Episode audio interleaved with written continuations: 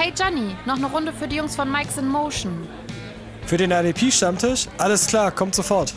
Herzlich willkommen zur neuen Folge Mike's Emotion. Ich bin Ralf und ich habe mir heute drei wundervolle Gäste eingeladen, nämlich den Tobi, den Flo und den Steven. Grüßt euch. Hi, Gude. Servus. Halli, hallo. Ja, wir sind ja heute eine, eine, eine, eine, volle Runde, weil wir haben ja viel zu besprechen. Es ist jetzt offiziell, also eigentlich ist es schon länger Off-Season für viele ähm, in Dynasties. Und wir sprechen heute auch mal so ein bisschen so, wie gestaltet man so eine Off-Season? Wir haben viele Fragen bekommen, ganz, ganz viele übrigens von Michael Klock. Danke da nochmal. Und da sprechen wir heute mal drüber. Also, was macht man in Drafts, in Trades? Äh, wie gestaltet man das grundsätzlich? Da gibt es eine ganze Menge. Ich fange aber erstmal mit den Announcements von heute an. Es ist Montag. Heute wurden ja die International Games announced. Ähm, Saints, Packers und Jaguars kommen nach London und die Buccaneers kommen jetzt offiziell nach Deutschland. Äh, Tobi feiert schon, äh, dass sie ja. quasi zu ihm nach München kommen. Du freust dich, Tobi, ne? Ja, sowas von. ich glaube, das Spiel wird grauenvoll, weil ich, ich gehe schwer von aus, dass wir gegen die Chiefs spielen und dass Mahomes halt einfach irgendwie so ein bisschen diesen Frust vom Super Bowl von vor zwei Jahren an uns auslassen will. Ja, und wenn man jetzt so ein bisschen die Offseason der Buccaneers verfolgt, schaut das ja auch nicht so prickelnd aus aktuell. Ja, daher könnte eklig werden, aber who cares? Die ganzen Jungs kommen, da, kommen zu mir nach Hause im Endeffekt. Also ich freue mich darauf, sehr, sehr viele Leute zu treffen, viele Bier, Bierchen zu trinken. Ja, wird schön. Also eher so diesen, dieses Community-Ding, das Spiel selber läuft dann so nebenbei. Du Pessimist. ich, ich glaube, dass Jason Knight einen guten Kader hinstellen kann. Definitiv, aber Quarterbacks gibt es jetzt nicht wirklich welche, wo du rankommst. Ja, ist egal. Wenn ihr gegen Kansas City spielt und die schießen euch wirklich ab, dann hat man wenigstens was zu gucken. Also. Ja, ja, das, also ich glaube schon, dass es, dass das Spektakel wird halt in irgendeiner Form. Ja, 50-6 halt, ne? Nein, das wird schon ein paar mehr Punkte werden wir schon machen, aber 50-12, gut. so. Come on, Spiel in Deutschland, das ist schon, das ist schon was Feines. Ja, ja. Das ist das, worauf es ankommt. Mir ist auch völlig egal, wer da spielt. Also für mich hätten es auch Chargers gegen Texans sein können, wäre mir völlig wurscht gewesen. Ich wäre hingefahren. Also ja. es, geht um, ja. es geht um das NFL-Happening dort.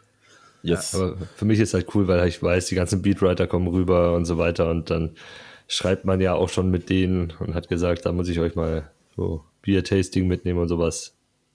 Die kommen ja meistens dann schon ein bisschen früher. Die kommen ja nicht erst Samstag oder Sonntag. Die sind ja ein bisschen davor meistens schon mit da mit den Teams. Ich glaube, die Amis überleben dein Biertasting aber nicht. ja, Muss ja könnte nicht. was dran sein, ja. Ich, ich, war halt da so ein bisschen anders. Also ich habe heute, das hab's dann auch getwittert, ich war so ein bisschen, aber für mich war es so in Shatters, weil ich so dachte, so, du, also wir haben jetzt quasi um eine Saison auf deutschem Boden das Duell von Brady gegen Mahomes verpasst, weil Brady mm. jetzt beschlossen hat zu retiren. Also wenn er jetzt, wenn die Buccaneers müssen keinen Super Bowl holen, aber wenn er jetzt noch eine Saison gespielt hätte, so alleine für das Spektakel, so das, also das wäre ja Wahnsinn geworden. So, du hättest quasi den, den Greatest of All Time irgendwie auf deutschem Boden gesehen gegen wahrscheinlich den danach aktuell besten Quarterback dieser Liga.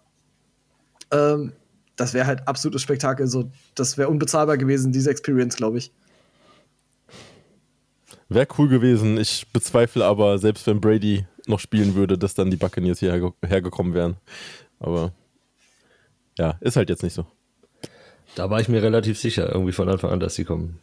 Das war, das hat dieser Spielplan einfach hergegeben. Mhm. Die wären auch mit Brady gekommen. Ja. Ich glaube schon, weil tatsächlich ja die, die Buccaneers diese Marke und ich glaube, die NFL hätte sich das auch nicht entgehen lassen. Also ich meine, welche bessere Promo hättest du quasi auf dem europäischen Markt machen können, als jetzt mit Mahomes und Brady? Und ich meine, das Spiel wäre halt der Banger in Europa geworden. Also hätten sie ja alle London Games mit einmal direkt ausgestochen. Ja, weiß nicht, ich finde so, so Packers finde ich auch ganz schön nice. So jetzt, also kann man sich, kann man sich mal antun, obwohl verschiedene Spieler fanden es ja nicht so gut. So, so ein Adrian Amos direkt so no getweetet. Ich glaube, die haben da teilweise keinen Bock drauf, rüber zu fliegen, aber hey, ist denn der Job? Ja, das, das habe ich auch gesagt. Adrian Amos war so dieses, nee, habe ich gar keine Lust. So, ich dachte, ja, ich kann es ja verstehen, weil es halt, glaube ich, unnötige Strapazen sind, halt immer für die Spieler. Äh, auf der anderen Seite, das ist, da bin ich jetzt ein bisschen, vielleicht ein bisschen schmerzfrei, ist, du verdienst damit dein Big Money und irgendwoher muss das Big Money halt auch kommen. Also, so, du willst immer mehr Geld und es sind immer größere Verträge. Und ja, irgendwie muss die, die NFL, also das Produkt NFL ja das auch erwirtschaften. Packers ist auch wirklich so dieser zweitspannendste Name nach Chiefs. Was nach Europa rüberkommt, die Frage ist halt nur, wie die Packers rüberkommen. Ne? Das ist halt, da könnte ja dann sein, dass kein Devonta Adams, kein äh, Aaron Rodgers und sowas, dann sind halt die Packers ja auch nicht mehr so besonders. Außer halt natürlich diese Historie dahinter. Ne? Klar, Massenfans hier und alles, das wird trotzdem sein, aber es ist halt dann doch was anderes. Ja, das glaube ich aber auch. glaub ich. Das ist den ganzen Packers-Fans völlig wurscht. Die wollen alle ihr Ja. Teams mal sehen und deswegen. Ja. Ich glaube, das wird ordentlich ziehen dort. Auf jeden Ja, Fall. klar. Für, Also für, sorry, für, für die Fans ist es auf jeden Fall wichtig. Und äh, gerade die Packers haben eine riesen Community hier in Europa. Also ähm, darf man nicht vergessen. Und ich, ich glaube, es ist an sich ist es doch vollkommen egal, auch wer hier rüberkommt. Also da gehe ich voll Flo's Meinung mit. Ähm, man freut sich einfach auf die Games und dann, wenn halt so große Teams mal mit rüberkommen, dann ist es extrem geil. Ja, dann sagt ihr alle Das so. Bonus. Dann sagt ihr einfach so. Ich, ihr musstet euch nicht in London äh, Seahawks gegen die Raiders angucken mit 24 zu 3 in, in einem der langweiligsten Spiele, die man sich live hätte im Stadion niemals angucken kann. So, ich hab, war halt dreimal in London, habe beim ersten Mal Browns gegen Vikings gesehen. Übrigens in dieser Null-Siegesaison der Browns, wo sie halt komplett scheiße waren. Dann Raiders gegen, gegen Seahawks. Raiders total kacke. Und dann, ja gut, Buccaneers gegen Panthers war irgendwie dank James Winston ein bisschen äh, ein Spektakel, aber spannend war jetzt auch was anderes damals, muss man dazu sagen. Ja, das stimmt. Spannend war was anderes. Ja, wir werden sehen. Ich habe allerdings noch eine Frage an euch und zwar, äh, zwar 2.2. gab es ein Release oder zumindest mal so einen inoffiziellen Release in Amerika. Es gab dieses All 22, äh, so als neue Fantasy-Plattform. Ich glaube, ihr habt es mitbekommen, oder? Yes. Yes. ähm, mit dem quasi das Fantasy Football nicht mehr auf diesem, was wir jetzt aktuell machen, mit Bepunktung für Touchdowns, für Receiving Yards, sondern mit Bepunktung für PFF Grades, um und da haben sich alle gefreut, um auch O-Liner endlich mal aufstellen zu können. Und das ist ganz lustig, weil ich hab, ihr habt ja alle drüber getweetet und deswegen kenne ich eure Meinung schon. Und ich fange mal, weil ich weiß, dass Flo war ein unfassbarer Gegner davon, oder?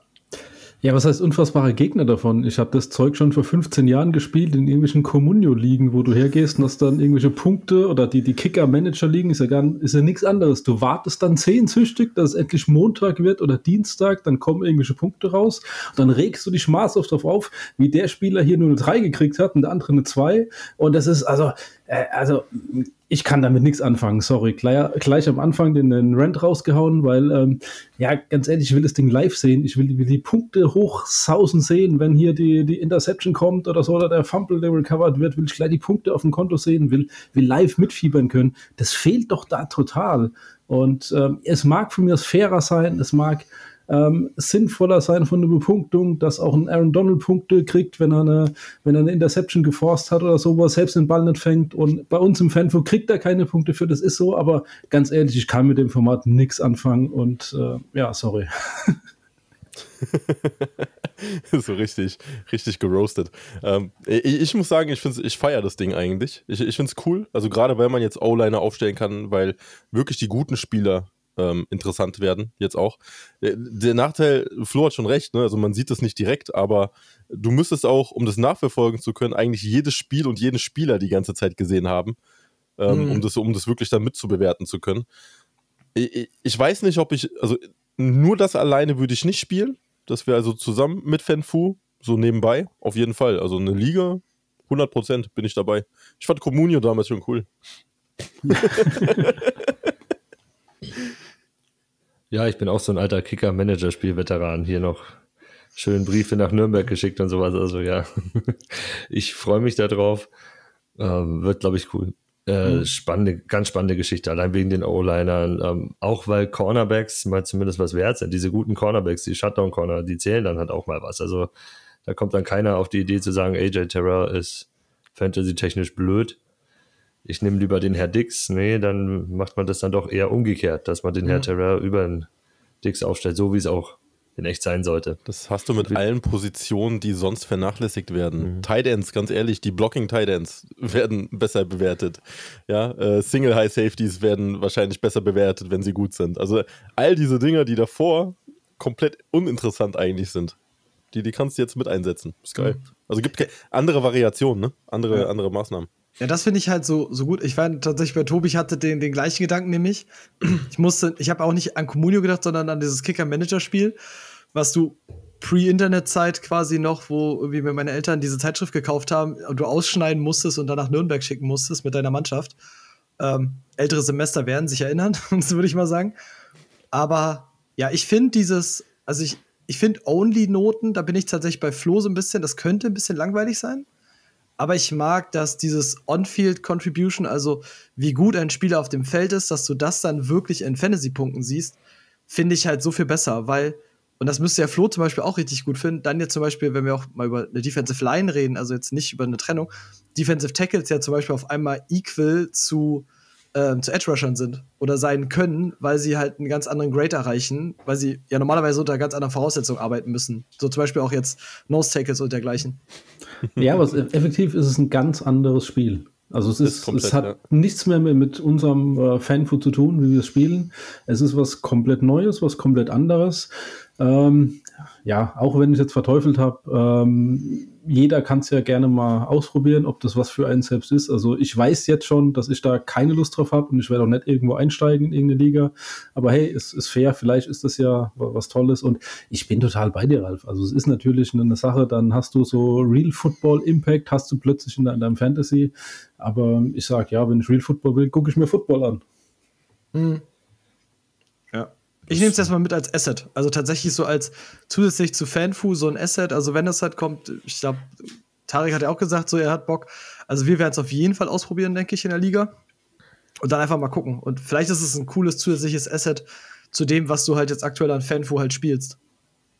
Ja, ich glaube, es bringt dir halt auch diese andere Perspektive da noch mit drauf. Also, wie gut schätzt du selber diese Spiele eigentlich ein? Also, wie gut bist du vielleicht auch darin zu lesen, was da auf diesem Feld passiert und nicht nur, dass du den Impact auf Fantasy Football rausfindest, sondern auch den ganzen Rest, dass du da so ein bisschen Ahnung hast.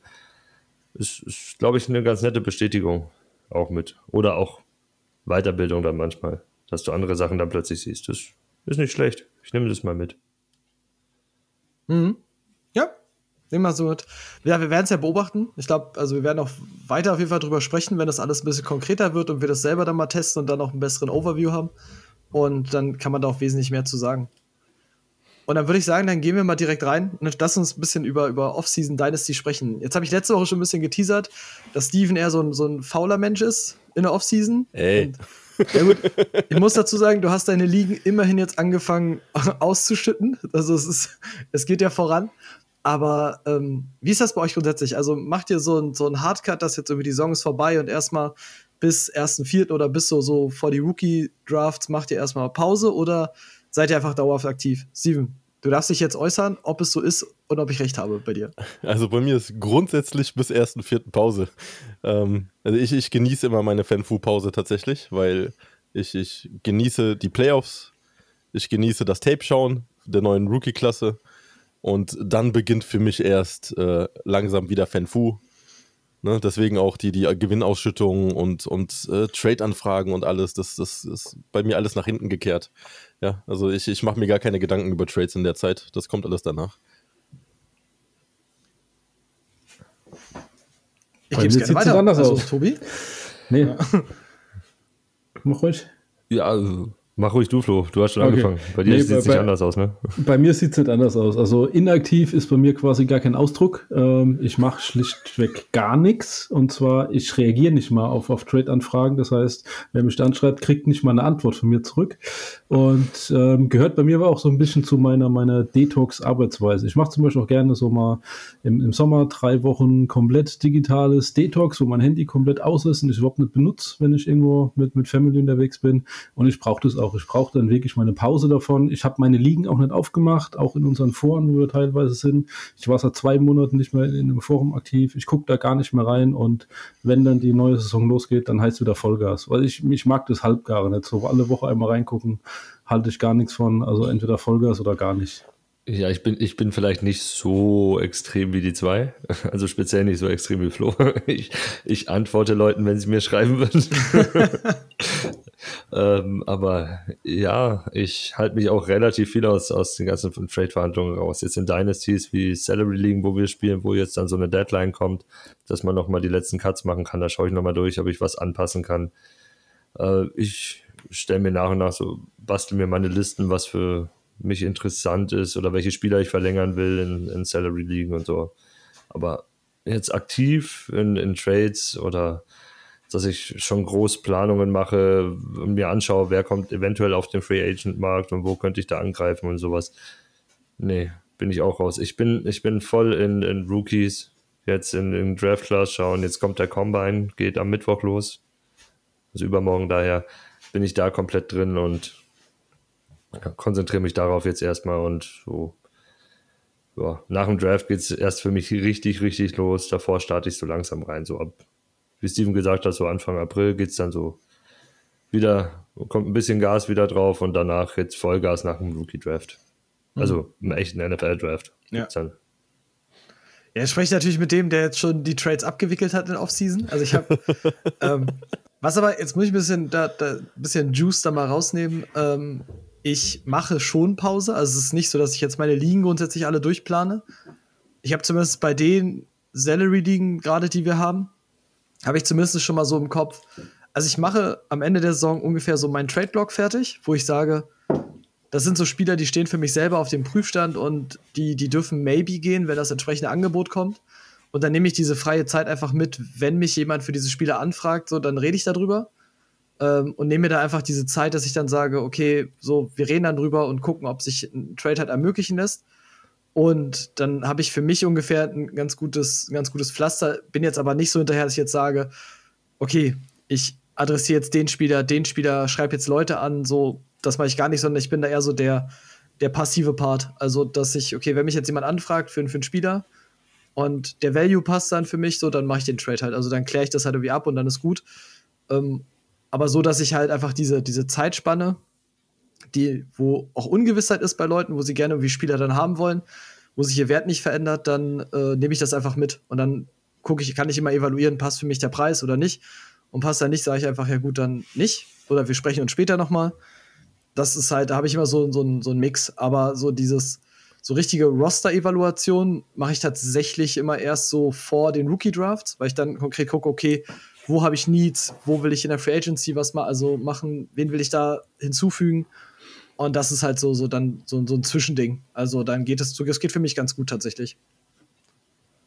Es hat natürlich auch was von Wetten aktuell. Das heißt, du kannst jetzt kannst du wunderbare Deals einfädeln. Also speziell ist halt vor äh, Real NFL Free Agency, wenn du drauf tippst, dass ein Spieler zu einem, zu einem guten Team geht und du den Trade machen willst. Ja, es ist ähm, allerdings für meine Teams, das ist auch der Punkt, warum ich sage, ich will jetzt gar nicht aktiv werden. Für mich ist das irgendwie von der äh, Evaluierung her schwierig. Es ist eine Wette meistens, wenn du mhm. das machst jetzt. Und ähm, ich will halt einfach die, die Gewissheit haben, ich will, dass die Spieler bei Teams sind, wo sie hingehen. Dann kann ich es bewerten, dann kann ich sagen, was bedeutet das für den Spieler, wenn er jetzt beim neuen Team ist, nach der Free Agency.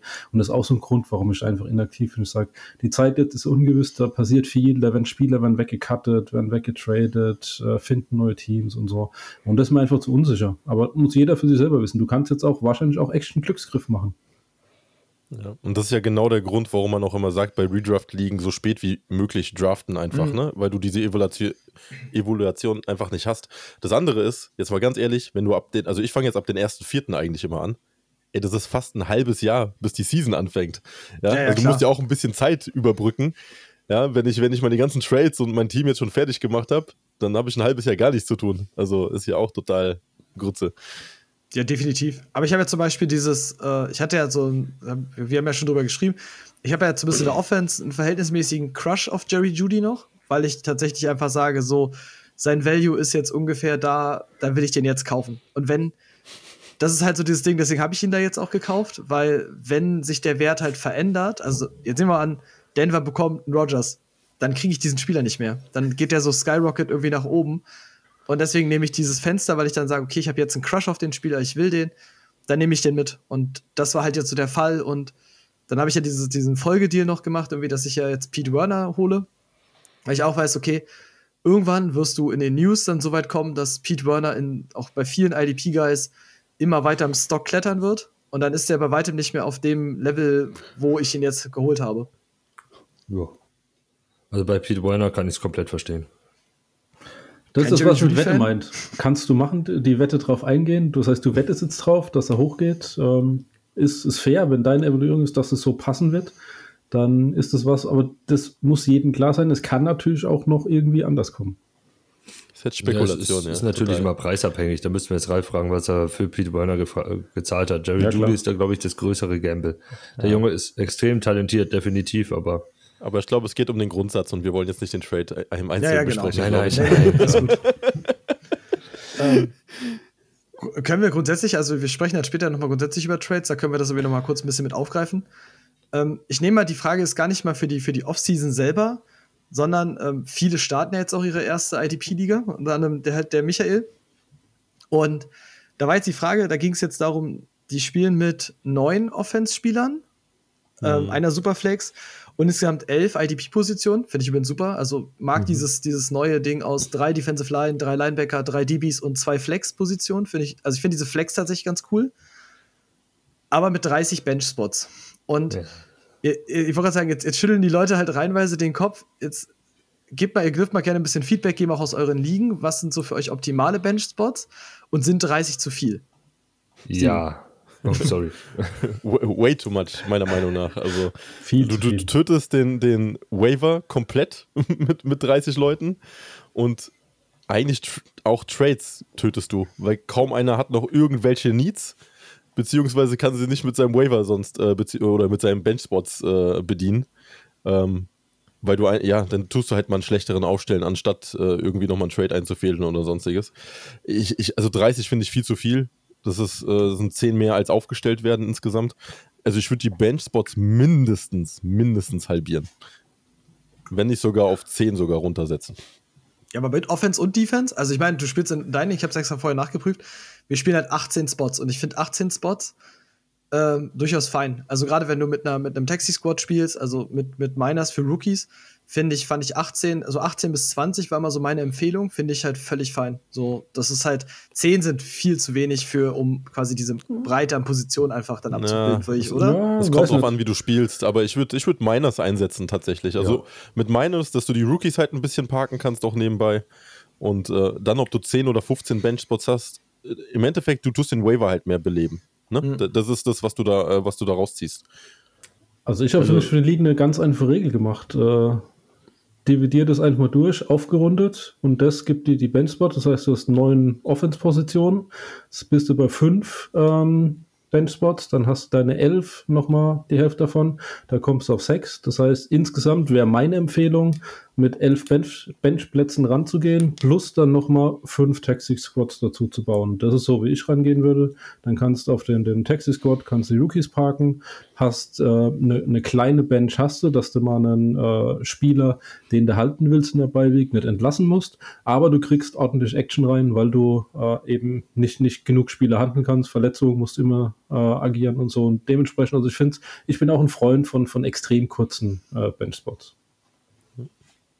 Ja, ich glaube, da bin ich der, der ein bisschen in die andere Richtung geht bei uns an. Ich würde da so, je natürlich, natürlich je nach Größe dieser der Liga. Also wenn es jetzt eine 16er aufwärts ist, ist, bin ich dann eher bei Steven und Flo. Sonst bei einer 12er Liga kann das ruhig ein kleines bisschen größer sein. Da sage ich mal so 15 Bench-Spots und noch 5 Minor-Spots dazu.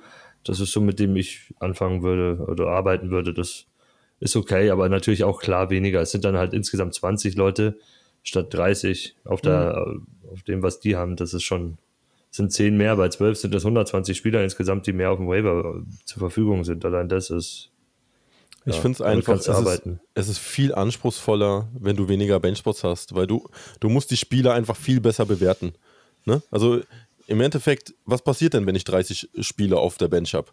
Ich tue den größten Rotz da lassen, weil es könnte ja sein, dass er jetzt irgendwie mal ein Game hat oder so, wo er mal outperformt, ja.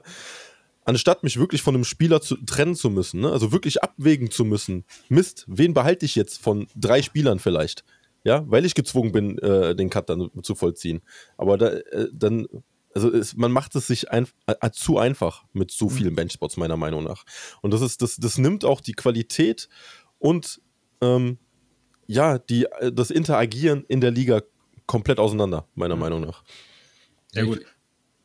Ich finde es ein bisschen schwer, wenn du jetzt äh, speziell bei, bei Neueinsteigern, eine neu gegründete Liga, vielleicht mit Leuten ein bisschen weniger IDP-Erfahrung, gebe ich denen vielleicht ein bisschen mehr Platz dahinter, weil viele können das halt noch nicht so gut einschätzen, wie das da jetzt fantasy-technisch abläuft bei denen. Die nehmen, die draften dann oftmals noch nach Namen und sowas. Wir wissen ja selber, wie es am Anfang ist. Mhm. Daher gibt den ruhig ein bisschen mehr. Jetzt aber 30, natürlich, das ist, Ja, klar. ist Also auch glaub, viel zu viel ja. für mich. Ich glaube, wir sind uns einig, 30 sind way too much. Ich glaube wirklich, wie gesagt, 11, wenn du, oder 11, 12, wenn du wirklich erfahrene Leute hast und dann den Rest quasi mit dem, mit dem Minor Squads regeln. Und ansonsten 15 ist tatsächlich auch für Anfänger. So 15, 16 finde ich nach wie vor völlig fein. Also dann hast du immer noch genug auf dem Waiver, wo du auch hantieren kannst und was machen kannst. Äh, bei 30, keine Ahnung, da ist halt nichts mehr da. Also das ist halt, jetzt mal unabhängig davon, wie viele Runden du dann einfach draftest, davon mal ganz abgesehen. Aber da, da fegst du halt einfach den ganzen Markt leer. Und deswegen sind so, also 30 sind way too much, definitiv. Man muss auch sagen, wir hatten schon mal im so eine Liga und die haben wir dann eingestellt jetzt, weil es zu viel einfach war auf der Bench. Und das macht, macht auch einfach keinen Spaß, weil, wie gesagt, nicht nur der Waiver ist tot, es gibt effektiv auch keine Trades in der Liga. Also das war so ein Phänomen, was, was wir festgestellt hatten. Vielleicht eine kleine Anmerkung zur Offense, machen wir zwei Tight Ends draus, anstatt einem. Double-Positionen sind immer besser wie Single-Positionen und dann läuft es. Ja, gut. Die, die, die, die Tight End Liebe. Aber ich, nee, Nee, nicht, nicht, nicht Tight Liebe, Ralf, sondern allgemein Double-Position. Ich würde ich würd keine Liga mehr mit Single-Positionen spielen. Ich finde es total klasse, dass es eine Superflex-Liga ist, finde ich toll. Und ich würde dann auch den, ohne Tight End Premium-Bepunktung oder so, ich würde den Tight End verdoppeln, dann macht das Sinn. Ich würde die Wide Receiver sogar noch auf drei erhöhen, weil zwei Wide Receiver sind an sich zu wenig. Aber Gehe ich mit. Ja, gut, dass ich, äh, gut, dass ich die, die IDP-Fragen gestellt habe. ähm, so unter, umfangreiches Offense-Briefing. Ähm, nee, jetzt auch für unsere Hörer, weil ich ja gerade noch sagte, dass Steven, an der Fanfood, die von Steven geführt wird, ist es ja mit 18 Bench-Spots. Ja. Da ist aber noch mal der Unterschied, ähm, jetzt mal, ja, es gibt 18 Bench-Spots, aber es ist ja alles mit Verträgen geregelt. Das heißt, du verlierst ja ohnehin am Ende der Saison massig Spieler, weil du überhaupt nicht alle verlängern kannst und dergleichen. Ähm, deswegen ist da alleine eine, eine ganz hohe Fluktuation, dass wieder Sachen zurück in den Pool fließen, ähm, weil die Spieler gecuttet werden müssen. Und jetzt nicht, dass du sie stacken kannst wie in einer ganz normalen Dynasty. Ich glaube, das muss man in dem Fall nochmal jetzt mal dazu sagen. Das Ja. ist nochmal ein Special-Fall. ja, die Planung ist eine ganz andere. Du musst halt mit deinem Geld haushalten, du musst beim Trade mit Geld haushalten. Ja, das ist auch nicht so einfach, einen Spieler einfach zu bekommen. Ja, Blind äh, Bidding bei, wie beim Waiver gibt's nicht. Man sieht, was geboten wird. Also ein ganz anderes Feeling. Genau. Dann gehen wir mal zur nächsten Frage, die ich sehr, sehr spannend finde. Ähm, wir reden ja in der Offense, mal um den Vergleich zu ziehen, wir reden ja in der Offense dann häufig darüber, dass äh, Wide Receiver ja eine höhere Lebensdauer zum Beispiel als Running Backs haben und deswegen auch einen höheren Value haben können, Dynasties. Und lässt sich dieser, dieser Gedanke dann in IDP übertragen und wie ist es dann bei den Positionen, Flo?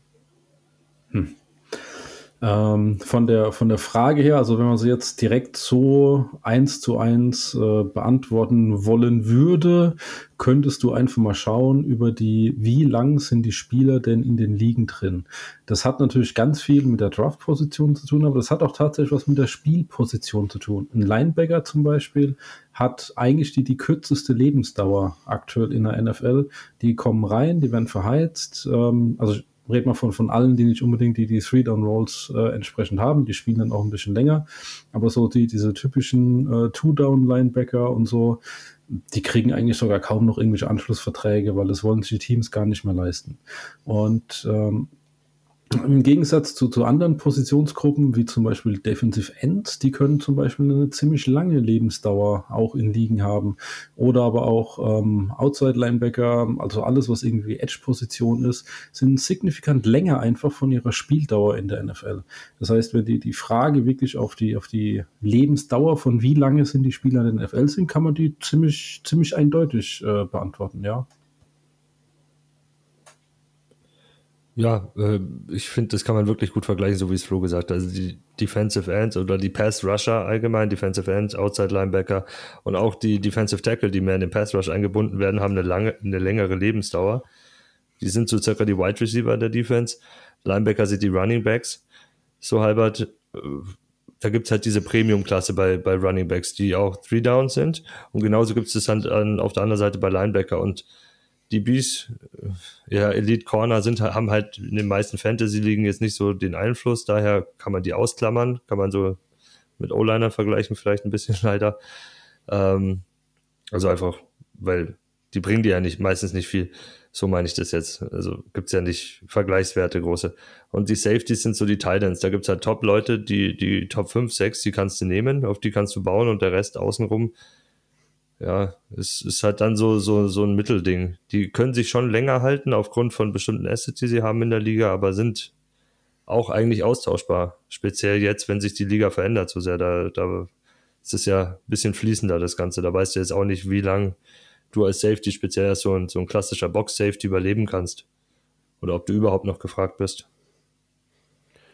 Also wenn man anschauen will, ähm, wie ein Wide Receiver, ne? ich suche mir einen guten Wide Receiver, den ich über mehrere Jahre habe. Ganz ehrlich, bei IDP ist es nur Edge. Also ein Defensive End in den normalen Ligen, ähm, wenn du mit Outside-Linebackern auf äh, DL spielen kannst, dann auch die Outside-Linebacker, sowas wie ein TJ Watt. Aber die, die sind halt am längsten aktiv. Die, davon gibt es nicht so viele. Ja, wo, wo, und die sind nicht so leicht austauschbar. Ähm, ganz im Gegensatz zu allen anderen defensiven po Positionen. Linebacker, ja, der, der Flo hat es gerade schön ausgeführt, ähm, die sind sehr einfach austauschbar. Ja, es kommen auch immer super viele wieder nach in, äh, in, im Rookie-Draft. Und über Defensive Backs brauchen wir gar nicht reden. Da ist eigentlich alles austauschbar. Das ist, äh, da gibt es vielleicht zwei oder drei, die, die standardmäßig da vorne mit dabei spielen, aber sonst wechselt mhm. sich die Top 20 jedes Jahr durch. Ja. Und der Kern ist halt noch, äh, was darin so reinspielt, ist ja dieses, das hatten wir jetzt bei diesem All 22, dass wenn wir über On-Field Contribution, also über das, was auf dem Feld gezeigt wird, zu Fantasy Points reden, dann ist, dann sind Defensive Linemen, also Edge Rusher, ähm, Defensive Tackles sind immer am nächsten dran als jetzt zum Beispiel Linebacker oder Defensive Backs. Also bei Linebacker mhm. und Defensive Backs können die, die, die IDP-Stats können von Leuten geführt werden, die einfach nicht gut sind. Ähm, die, die Midi sind, die einfach ein bisschen, die gut getackelt haben in dem Jahr, weil die, die Defense auch häufig auf dem Platz stand, wo du bei Defensive Line, bei Edge Rush immer die, die Typen oben hast, die halt Elite sind. Du hast immer die Bosers, Miles Garrett, TJ Watt, Daniel Hunter. Ähm, du hast selten irgendwelche Ausreißer, dass jetzt jemand oben ist mit, mit 15 Sacks, so, der nicht gut ist. So, das ist halt, das passiert halt nicht. Und ich würde tatsächlich sogar noch mal den Case aufmachen, ähm, weil es jetzt vorher noch nicht gesagt wurde. So, das Lustige ist, so schnell austauschbar wie jetzt Linebacker zum Beispiel sind, so lange dauert es auch bei Defensive Linemen häufig, dass sie in dieser Liga ankommen. Also, mhm. Also Jetzt letzte Saison ähm, wirklich zwei ganz prägnante Beispiele dafür sind Marcus Davenport von den Saints, der jetzt seine Explode-Saison hatte, und Rashawn Gary, ähm, die beide komplett under the radar laufen irgendwie und aber über ein Jahr ja einfach immer so, so ein Lieb gemacht haben und jetzt einfach nächstes Jahr dann wirklich in dieser, dieser Spitzengruppe ankommen könnten.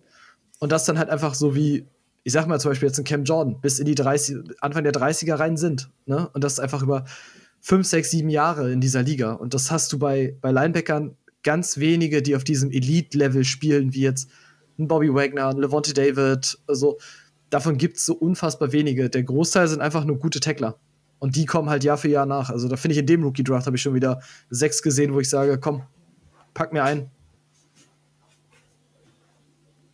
Ja gut, die letzte Aussage würde ich jetzt so nicht stehen lassen, aber okay. Anderes Thema, andere Folge.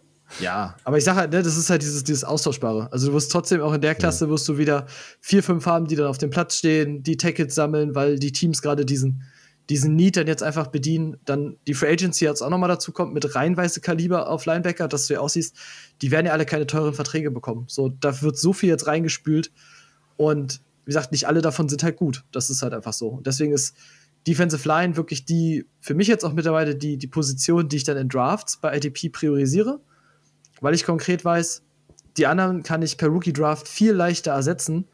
Gute Defensive Linemen musst du wirklich ziehen. Also das wird jetzt auch bei, bei Thibodeau und Hutchinson wird das dann ein Ding werden, wenn wir jetzt über Rookie Drafts reden, zeitnah.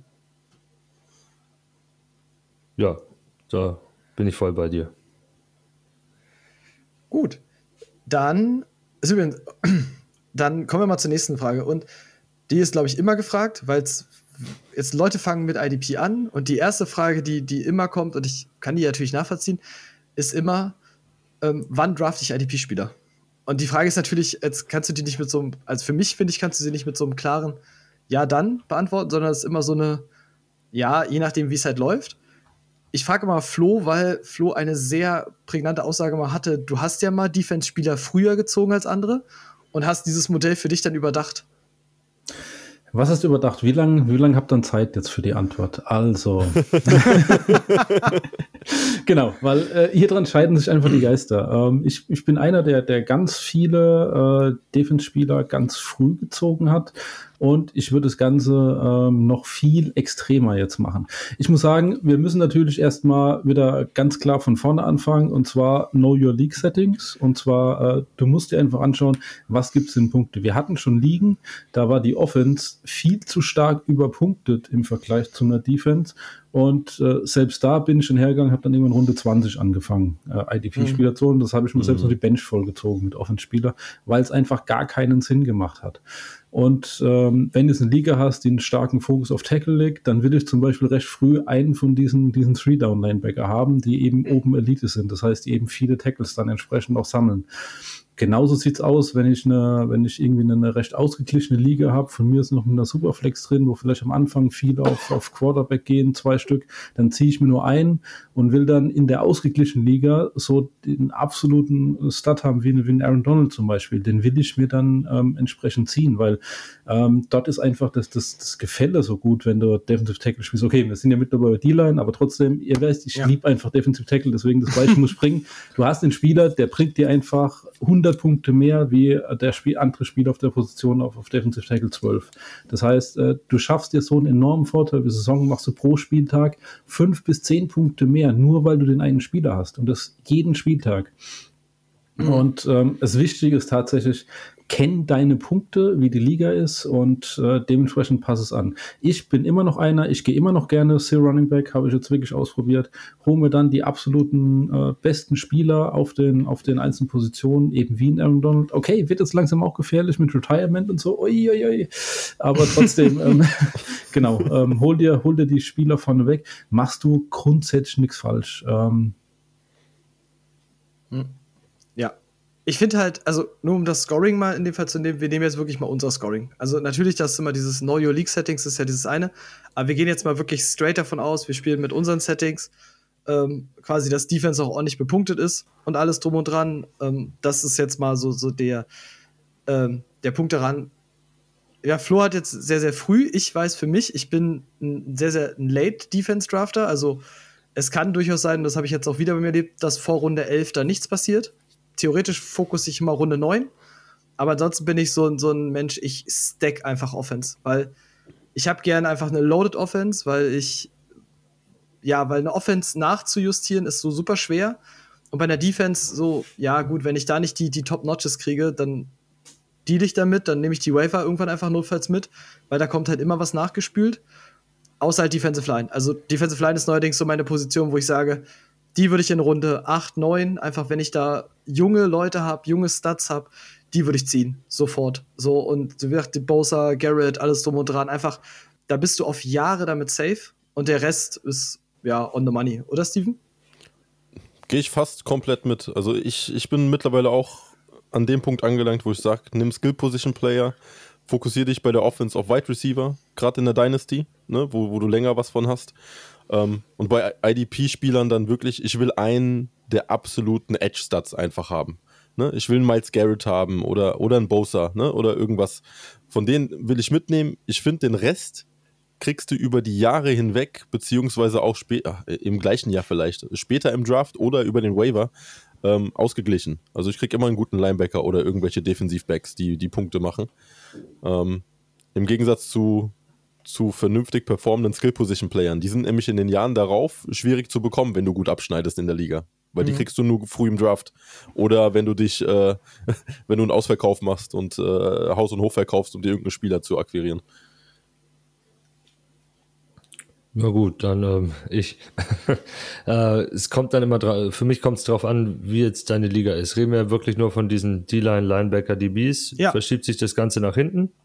Definitiv dann bin ich so bei euch, so Runde 9, 10. Äh, wenn du jetzt mit erweiterten Ligen spielst, mit Einzelpositionen, dann beginnt für mich dieses Fenster ab Runde 7 schon langsam, weil da möchte ich halt diese die Stats für diese einzelnen Positionen haben. Kommt halt darauf an, was ich auch vorher gedraftet habe. Ist, im, ist halt immer die Sache, was das Board hergibt, aber so zum Beispiel wenn, wenn das jetzt eine Liga ist, wo viele Wide Receiver schon weg sind, die top sind und dann ich so mit dieser Running Back Masse mitschwimmen, dann nehme ich mir, bevor ich mir so ein, so ein Mid-Running Back nehme, nehme ich mir einen Top Edge oder einen Aaron Donald dann, obwohl man das in der Dynasty natürlich jetzt, wie Flo gesagt hat, überdenken muss. Ja, gut. Wenn man damit spielt, aber sonst auch so in eurer Range kann sich nach vorne verschieben, je nach äh, Setup der Liga.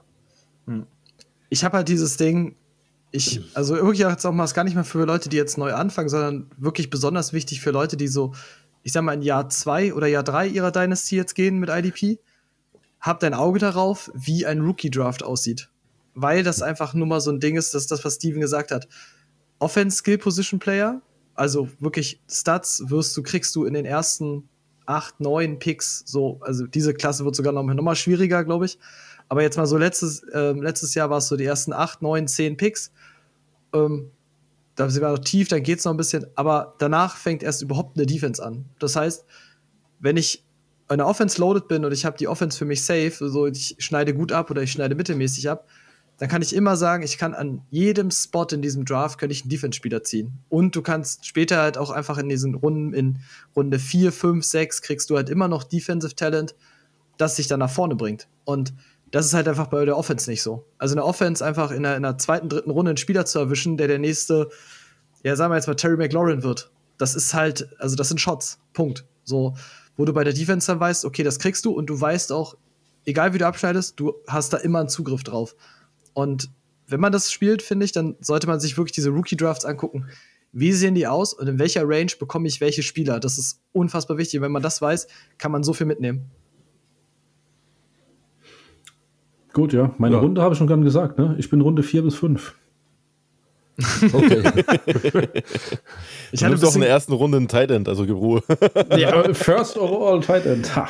ja, aber war aber eine gute Entscheidung in der Liga. Ich hatte ein bisschen gehofft, dass sich das ändert, nachdem du erkannt hast, dass wenn mehr Leute Defense draften, dass es einen Engpass geben könnte. Aber Ja, Gut, das sind wir Problem ist, noch das da. Problem ist, wenn viele Leute das äh, machen, wird es wirklich schwierig. Dann kriegst du nämlich nicht die, die Top-Leute von den Positionen runter. Aber ja, also ich bin immer noch äh, 4, 5, würde ich das Ganze immer noch nehmen. Also tatsächlich genau das, was Tobi gesagt hat, bevor ich einen Running Back 3 nehme, nehme ich mir lieber einen Linebacker. Ist mir, also jederzeit. Aber beobachtet den Draft tatsächlich, ne? Guckt, was passiert, weil äh, ja, der, der Ralf macht das ja immer so schön. Der nimmt immer genau das Gegen Gegengesetzliche, was die ganze Gruppe gerade nimmt. Ähm, aber beobachtet es einfach, weil man, man, man, man kann vieles rauslesen, wo es gerade in welche Richtung geht. Ja, weil meistens ist es so, wenn einer mit Defense anfängt, dann fangen alle an. Panisch ist zu reagieren und fang eins damit an. nacheinander zu nehmen. Lauf vorne weg. Das ist, das ist der, die Idee davon. Das heißt, du nimmst dir als erstes Ja. den Defensive Liner, dann alle, oh Mist, da geht Defense, alle hüpfen drauf. Dann bist du wieder der Erste, der den Linebacker nimmt. Das heißt, sei einfach vor den anderen. ja, finde ich, find ich gut, kann man so mitnehmen. Ähm, ich gehe mal zur nächsten Frage und die finde ich, fand ich für mich unfassbar schwierig zu beantworten. Ähm, kann man grundsätzlich sagen, wie viele Spieler einer Positionsgruppe man auf der Bank positionieren sollte von IDP-Spielern, Tobi? Nein. Das Schöne ist, ähm, speziell auf Sleeper, es ist ja relativ flexibel. Also du hast deine Outside-Linebacker, deine Edge-Spieler, die D-Line und Linebacker spielen. Also würde ich da vielleicht so zwei nehmen, die beide spielen können, um auch Bye-Weeks zu überbrücken. Ähm, ja, ich, ich glaube, DBs ist so eine Sache, da nehme ich maximal zwei Spots her, weil du kannst auf dem Waiver ja ein bisschen rumspielen, wenn du da jetzt nicht unbedingt Starts sitzen hast auf der Bank, wo du sagst, ja, also Spieler, die du unbedingt liebst, sonst kannst du da rum, aber D-Line, vielleicht D-Line würde ich sagen, würde ich ein bisschen stacken. So gute D-Line-Spieler, weil die sind ja auch, haben ja ein Trade-Value dann im Gegensatz zu anderen Spielern, weil, wie wir es auch immer sagen, Linebacker sind austauschbar. Und DBs auch. Also da findest du ja meistens in der Saison zwei, drei, vier Linebacker und bei DBs 10, 20 Spieler, die so in dieser Top 40 Range sind, die dann dir für diese Bye Week helfen können. Daher eher auf, auf D-Liner gehen, auf, also auf gute D-Liner oder so Hybridspieler, die Linebacker und D-Line gehen können und alles, was weiter hinter geht, bisschen ignorieren. Ich hätte jetzt die Frage verstanden, der, der Kollege hätte gerne welche, die man streamen kann. Und beim Streaming bin ich ganz klar, Cornerback kannst du streamen oder eben Defensive Backs. Brauchst du dir prinzipiell gar keinen auf die Bank zu setzen. Kannst du völlig streamen. Ja. Bin ich, bin ich ganz dabei. Also gerade DBs kannst du definitiv streamen. Wie gesagt, ich bin ja in dem großen äh, Flavor of the Season Modus. So, ich stelle die, die da einfach gerade da sind, dann ist gut. Und ähm, dann habe ich Defensive Line auf jeden Fall auf der 2 bis 3 gerne. Ähm, Linebacker sogar 2 liegt tatsächlich in dem Setup auch ein bisschen daran, dass du mit Flex-Position spielst und ich ja dann die Flex auch gerne sowieso über Linebacker besetzen möchte. Das heißt, du spielst mit drei festen Linebackern und dann in der Regel ja mit zwei Flex-Linebackern nochmal, weil Linebacker aufgrund der Tackles die sichersten Punkte bringen. Und du dann einfach sagen kannst, wenn du mit Flex-Position spielst, okay, dann kannst du nochmal ein bisschen mehr justieren und hast sowieso mehr Linebacker im Kader. So. Ja, ich zu 100% mit. DB, Stream und beim Rest halt gucken und äh, auch Matchups sich raussuchen, die, die besser Punkte bringen. Ne? Also man hat ja meistens drei, vier Jungs, die auf einer Ebene sind. Und dann kann man auch Matchups spielen. Mhm. Ja. Dann gehen wir mal auf diese Waiver Wire, weil wir haben ja schon mehrfach jetzt drüber gesprochen und auch, dass wir nicht so viele Bench-Spots wollen, um eine aktive Waiver Wire zu haben. Ähm, DBs haben wir jetzt gerade schon festgehalten. DBs kann man streamen. Das heißt, die kriegst du klar auf der Waiver. Habt ihr noch eine andere Positionsgruppe, wo ihr sagt, okay, da wirst du halt so auch innerhalb der Saison noch so Talent finden, wo du auf der Waiver Wire jetzt aktiv sein kannst, Tobi? Also die, die Linebacker, also nicht mein, meine ersten zwei. Also wenn ich, gehe mir von aus, wir spielen wieder mit diesen drei Linebacker-Spots. Ich will zwei klare Starter haben, aber so um Position drei. Und dein Backup-Linebacker, den du hast, das, das ist ja meistens dann so auf einer Ebene. Sind so ein bisschen hinten dran, die Jungs, und da kannst du schön streamen. Da kommt immer wieder einer auf. Also wie wir auch dieses Jahr gesehen haben, da kommt wieder ein Alex Singleton zurück plötzlich von, von so gut wie keiner Produktion und liefert dann ab oder ja, da findest du immer einen. Also du findest immer so einen Two-Down-Linebacker, der extrem viele Tacklings setzt und, und kaum Miss-Tackles hat, der dann für dieses eine Jahr nach oben ausbricht.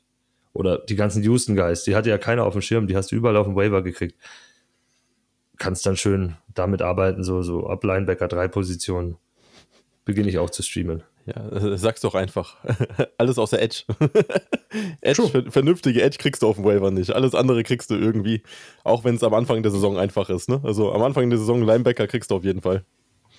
Aber das wird eine interessante Entwicklung mittlerweile in der NFL, weil wenn du einfach anschaust, wie viele Linebacker werden noch gespielt, weil die ganzen klassischen dynasty Weniger, haben, ja. die haben drei bis vier Linebacker-Spots. Wenn jetzt, Ja. äh, nehmen wir mal einfach vier Linebacker-Spots hättest du, mal 12 bis bei 48. Wie viel brauchbare Linebacker gibt es denn noch in der NFL? Ein bis zwei spielen sie, das heißt, dass du 32 bis 16 bist du auch bei 48. Das heißt, theoretisch hast du äh, brauchbare Linebacker, die einen vernünftigen Einsatz kriegen. Also jetzt nicht so einen, der mal, der mal reingeworfen wird und Opportunities oder so weiter generiert. Ähm, hast du auch nicht mehr so viel. Das heißt, da wird die Entwicklung in der Zukunft durchaus interessant, weswegen es äh, Sinn machen kann, zu schauen, wer kann denn da reinstoßen. Da, da reden wir dann über Hybrid-Spieler, die teilweise auch Defensive Back Linebacker Hy äh, Hybride sind. Da wird es langsam dann wirklich interessant, wenn du da drauf stellen kannst. Mhm. Ja, aber da kommen wir ja allgemein in diese Richtung, dass sich Fantasy verändern muss. Also speziell Sleeper dann auch anpassen muss. Da musst du es aufsplitten, diese Positionen. Weil du kannst dann halt nicht mehr so einfach spielen. Da musst du hybrider, also musst du Einzelpositionen machen, da musst du hybrider arbeiten können, weil sich die NFL einfach verändert, wie Flo sagt. Und das, das sehen wir. Es ist ja wirklich so. Drei Linebacker ist schwer. Weil du stellst auf LB, auf Linebacker 3 stellst du einen Typen auf, der maximal ein Two-Down-Linebacker ist aktuell. Außer du hast Glück gehabt und dir massenhaft Stats geholt. Also die, die NFL verändert sich nicht, Leute, sondern die Defense, die Defense passt sich gerade der Offense einfach an, die sich seit Jahren schon in, in, in äh, Air äh, Heavy umgeändert hat. Also und das Ja. stimmt nämlich nicht. Die, die, die Passing, Passing sind seit Jahren so hoch. Ja, das, was sich jetzt ändert, die Defenses stellen sich einfach dementsprechend um und die Pässe werden jetzt mittlerweile kürzer dadurch. Ja, du hast viel mehr, viel mehr Yards after Catch. Also, ähm, aber das ist schon, die, die Systeme ändern sich halt, das ist das Spannende. Und ganz ehrlich, ich glaube, wir sind alle dafür, dass du dedizierte äh, Positionsgruppen einfach hast und nicht nur D-Line und äh, Defensivbacks, äh, weil es macht das Spiel doch wieder anspruchsvoller und abwechslungsreicher. Du bist doch wieder, hast doch viel wieder Optionen wieder drin. Also, Ja, klar. Aber es ist ja dieses Ding, ähm, das mag ich ja, da, was ich bei Sleeper dann noch okay finde, ist dieses, du spielst ja ähm, du hast ja jetzt quasi Doppelposition. Also du hast das ja, Ja, tatsächlich viele. so bei Mhm. Linebacker DB halt auch mittlerweile diese, diese Cheatcodes. Ich glaube, Quincy Williams war letztes Jahr auch, Kyle Duggar war so ein Typ. Konntest du irgendwann DB, also Kyle Duggar konntest du DB Cornerback zum Beispiel aufstellen. Ähm, und bei Sleeper konntest du Quincy Williams als DB Line und Linebacker aufstellen. So, der hat halt Linebacker gespielt, du konntest ihn trotzdem als DB aufstellen. Also sind ja immer diese Cheatcodes, die es dann ja trotzdem gibt. Die, Jeremy Chin war das prominenteste Beispiel, glaube ich, mal in einer Season. Ähm, den hast du einfach, keine Ahnung, der hat straight Linebacker gespielt und war nur unter DB geführt, weil er so gedraftet wurde. Ähm, das sind natürlich die Sachen, die dann halt in der, so in der Anpassung sind. Ähm, aber ansonsten bin ich da ansonsten ganz bei euch, ja. Dann kommen wir zur nächsten Frage und da ist jetzt, ich glaube, das haben wir tatsächlich schon ein bisschen beantwortet. Ähm, Gibt es im IDP Spieler ähm, oder äh, Spieler oder Positionengruppen, die man unbedingt, also wo man alles dafür geben sollte, die im Kader zu haben, Steven? Edge. ja, ble bleibe ich bei, ganz ehrlich. Also es gibt meiner Meinung nach zehn, maximal zwölf brauchbare Edges, die dauerhaft performen und der Rest ist dann halt äh, ein Gambling. Also ich will einen der Top-Edges haben. Fertig. Top Steven, Edge stehe ich du mit. Ja, aber ich nehme auch noch einen Top-Linebacker dazu. Den hätte ich auch noch gerne mindestens drin. Also einen von diesen mittlerweile echt rar gewordenen, dann sind wir maximal Das sind 16 super Stück hast du noch, ja. die wirklich die, die Three-Down-Roll haben, die dir halt eine, eine, eine brutale Baseline liefern. Also da hätte ich gerne echt Baseline mit drin. Also da brauche ich keine, die mir so hopp oder top sind mal von Saison zu, zu Matchup, Matchup, sondern da hätte ich gerne jemanden, der mir, die mir, der mir immer Value liefert. Nichts zu ergänzen. Also ist halt auch sehr, sehr, sehr einfach. Das ist dieses, ich glaube, es ist jetzt recht schnell rausgearbeitet, dass Defensive Line und gerade Edge Rush einfach nur mal die, die konstanteste Positionsgruppe einfach in dem Fall ist, am, am schwierigsten austauschbar, am schwierigsten auf der Waiver Wire zu finden, weil sie kaum Talent auch in der Saison nach oben spült, die, die du jetzt vorher nicht auf dem Zettel hattest. Hm. So ich, letztes Jahr waren es ja Gary, Davenport und ich glaube Grenard waren so die drei, wo du gesagt hättest, hey, for the future, die, die könntest du mitnehmen. Aber ansonsten ähm, waren es jetzt halt, dass so auf Linebacker kommen dann ein Quincy Williams, ein Camo Gruger Hill, die sind auch alle nur eine Saison da, aber gut, für die Saison liefern sie dir. Und deswegen, Defensive Line ist der Anker und sollte der Anker tatsächlich zumindest bei deines IDP-Parts sein, finde ich. Und halt noch das, was Flo sagt, diese Top 5 Linebacker, die halt, ja, die halt im Real Football auch Elite sind. Also die im Real Football Elite sind und dann halt in Fantasy halt auch produzieren. Das ist für, also das ist für mich so dieses, yep, die habe ich gerne. Und die Lebensspanne immer im Hinterkopf behalten, ne? Defensivends spielen halt meistens deutlich länger als die anderen. Ja, das ist ja auch so ein Punkt, ich immer die Folgefrage ist dann dieses, gibt es hinsichtlich des Values von IDP-Spielern, ähm, jetzt gerade mal im Hinblick auf Offense-Spieler, gibt es im hinsichtlich des Values, gibt es da einen großen Unterschied zwischen beiden, Tobi? Oh Gott. das ist eine gute Frage. Ähm, pff, eigentlich nicht wirklich. Ich, ich finde, man, wir haben das ja vorher schon, schon, schon übereinander gelegt, was jetzt so die, die Dauer angeht, dieses das Ganze. Aber ich bin jetzt gerade voll. Also mir fällt da gerade irgendwie nicht so wirklich ein Beispiel ein. Sorry. Ja, ich, äh, komm, ich übernehme mal. Also ich glaube, also Skill Position sind meiner Meinung nach, es kommt wieder aufs, aufs Setting an, ne? Wir nehmen unser Grundsetting, aber Skill Positions sind im Normalfall mehr wert als Defensivspieler.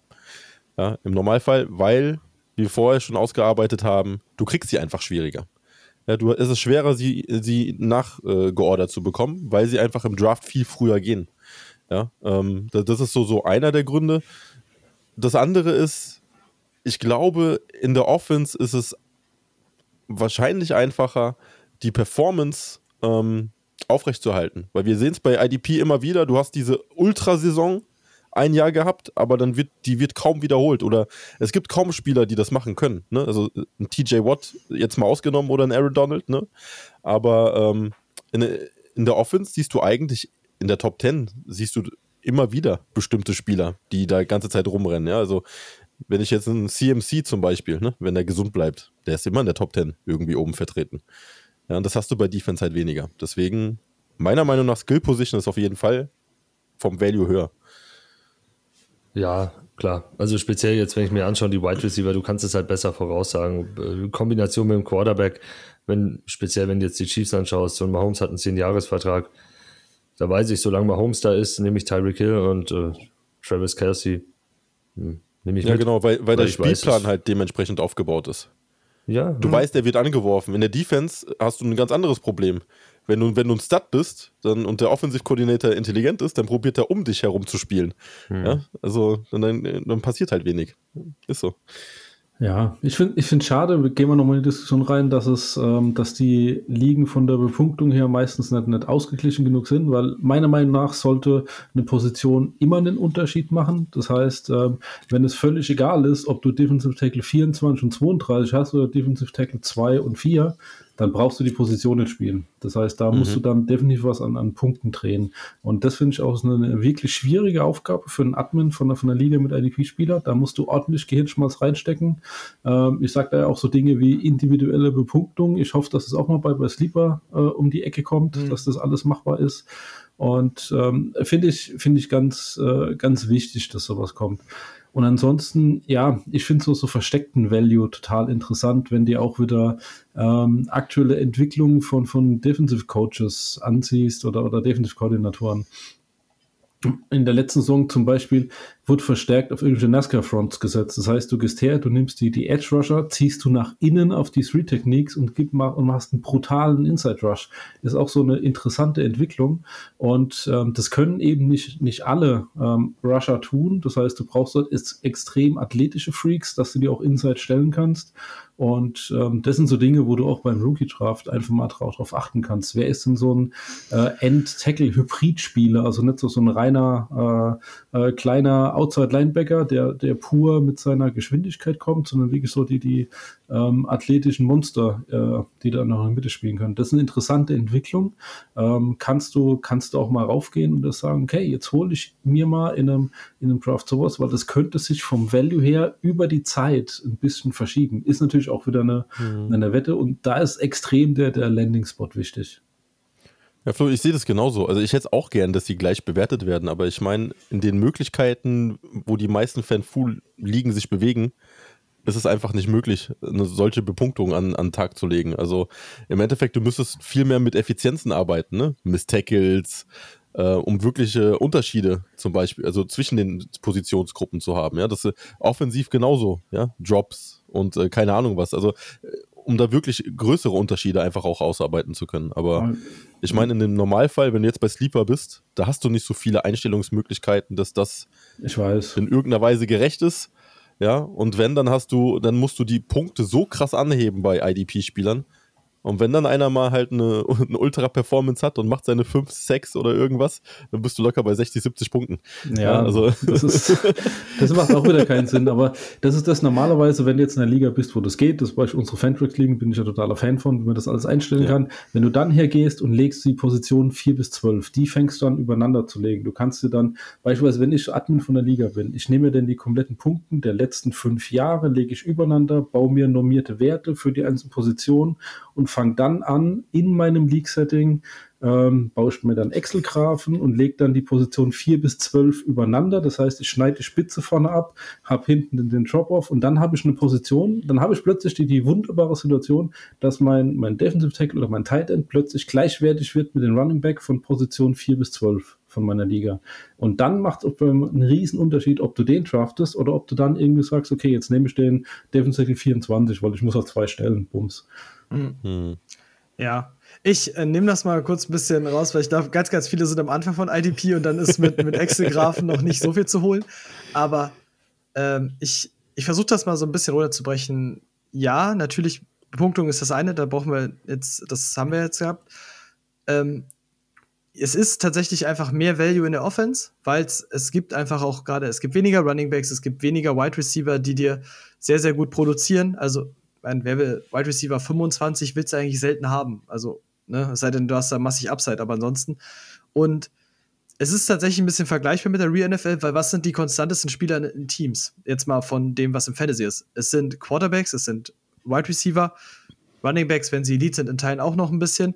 Ansonsten sind es die Edge Rusher. Die Edge Rusher sind die einzigen, die wirklich bezahlt werden. Bei Linebackern sagst du gerne mal, wenn sie nicht gerade Elite sind, tschüss, wir nehmen den nächsten. Ähm, Cornerbacks ist tatsächlich dann nochmal so, so ein separates Beispiel. Aber ansonsten hat es gibt weniger hochdekorierte Offense-Spieler, während es einfach in der Defense wesentlich mehr gibt. Und die dann tatsächlich auch, weil On-Field-Performance nicht immer mit Fantasy-Punkten matcht, gibt es einfach nur mal auch mehr, die dann einfach austauschbarer sind in den Punkten. Also du, du sag ich mal, du exchanged irgendwie, und ich nehme jetzt mal das Beispiel, ich habe irgendwie, du tradest TJ Watt weg, so, ähm, weil du ihn jetzt nur auf Linebacker stellen kannst und holst dir dafür wen anders.